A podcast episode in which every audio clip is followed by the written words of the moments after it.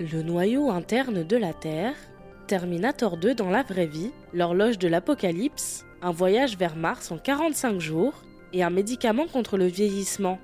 Bonjour à toutes et à tous, je suis Mayel Diallo et bienvenue dans Fil de Science, le podcast Futura où l'on retrace ensemble l'actualité de la semaine.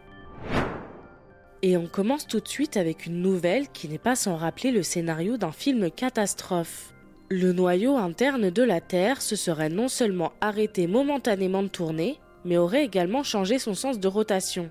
Pour rappel, les mouvements dans le noyau de notre planète génèrent un bouclier magnétique qui la protège, notamment des particules solaires et de rayonnements dangereux venus de l'espace. En analysant les ondes sismiques dites P, l'un des deux types d'ondes sismiques produites par un tremblement de terre et qui avait déjà servi à la découverte du noyau interne, un groupe de chercheurs a conclu que la rotation de la graine s'était interrompue vers 2009, avant de peut-être repartir dans un sens opposé. Mais pas de panique. En réalité, si le bouclier magnétique terrestre venait à disparaître, ce ne serait pas la fin de la biosphère, ce n'est pas la première fois qu'il s'affaiblit.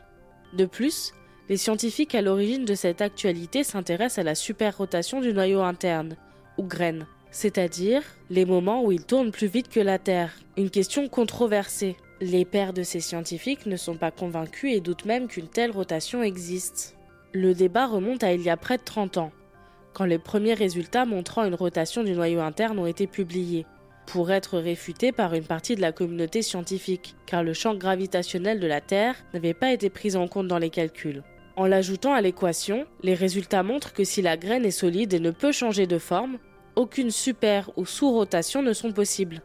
Pour un autre groupe de chercheurs, responsable d'une étude publiée en 2008, la rotation de la graine serait en réalité une faible oscillation, sans aucun déplacement moyen à long terme. Ainsi, ces derniers résultats sont à prendre avec des pincettes, et la question d'une rotation du noyau interne reste un mystère, pour l'instant. Un robot qui passe de l'état solide à l'état liquide.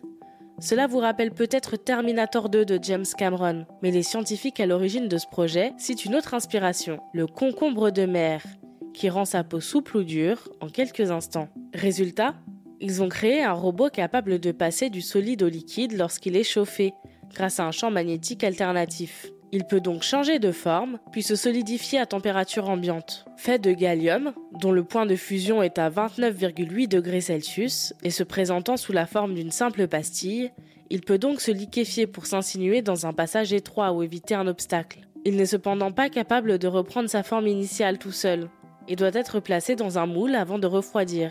Un tel robot pourrait trouver son utilité dans la médecine. Le patient avalerait l'appareil, puis, une fois liquide, il pourrait encapsuler un corps étranger avant de se resolidifier et d'évacuer ce dernier à l'aide d'un champ magnétique. De la même manière, il pourrait distribuer des médicaments dans l'estomac en se liquéfiant.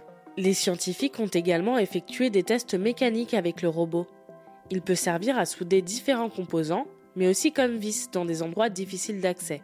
On est encore loin du robot T-1000 de Terminator 2, mais cette avancée reste impressionnante. Découvrez les images des tests des chercheurs sur Futura.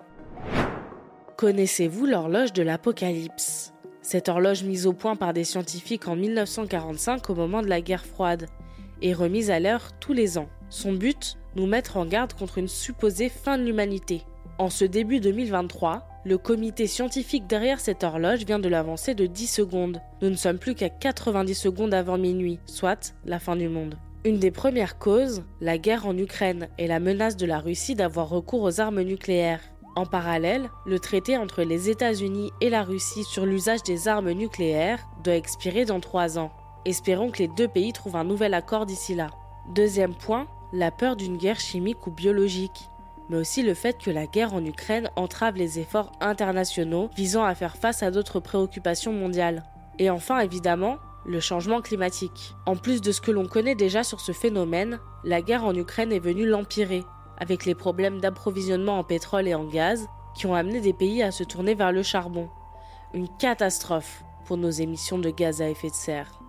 Le comité scientifique derrière cette horloge de l'apocalypse appelle à maintenir le dialogue international en cette période dite de danger sans précédent. Pour aller de la Terre à Mars, il faut pour le moment près de 6 mois de voyage. Un problème pour le mental et le physique des astronautes, qui ferment en plus la porte à une exploration plus lointaine du système solaire.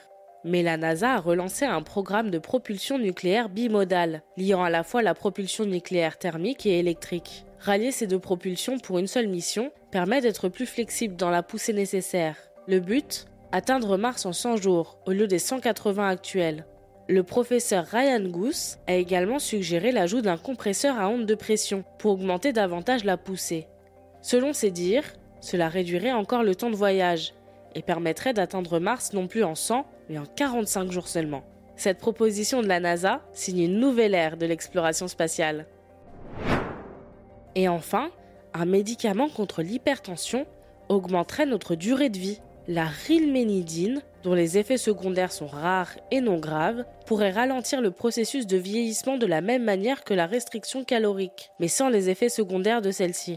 Testé sur des vers, ce médicament améliore les marqueurs de santé. Mais pourquoi rallonger notre durée de vie? Eh bien parce que la population vieillit, et ce vieillissement s'accompagne de maladies chroniques. Ainsi, assurer une bonne santé même à un âge avancé est important pour ce groupe de scientifiques. En tout cas, la rilménidine constitue une piste de recherche sérieuse quant à la reprogrammation de certains médicaments pour ralentir le vieillissement. Retrouvez plus d'informations à ce sujet et le reste de nos actualités sur Futura. C'est tout pour cette semaine.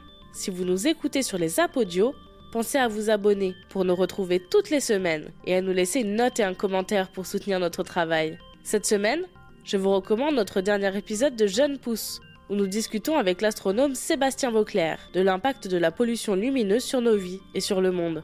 Quant à moi, il ne me reste plus qu'à vous souhaiter un excellent week-end et surtout, restez curieux, à bientôt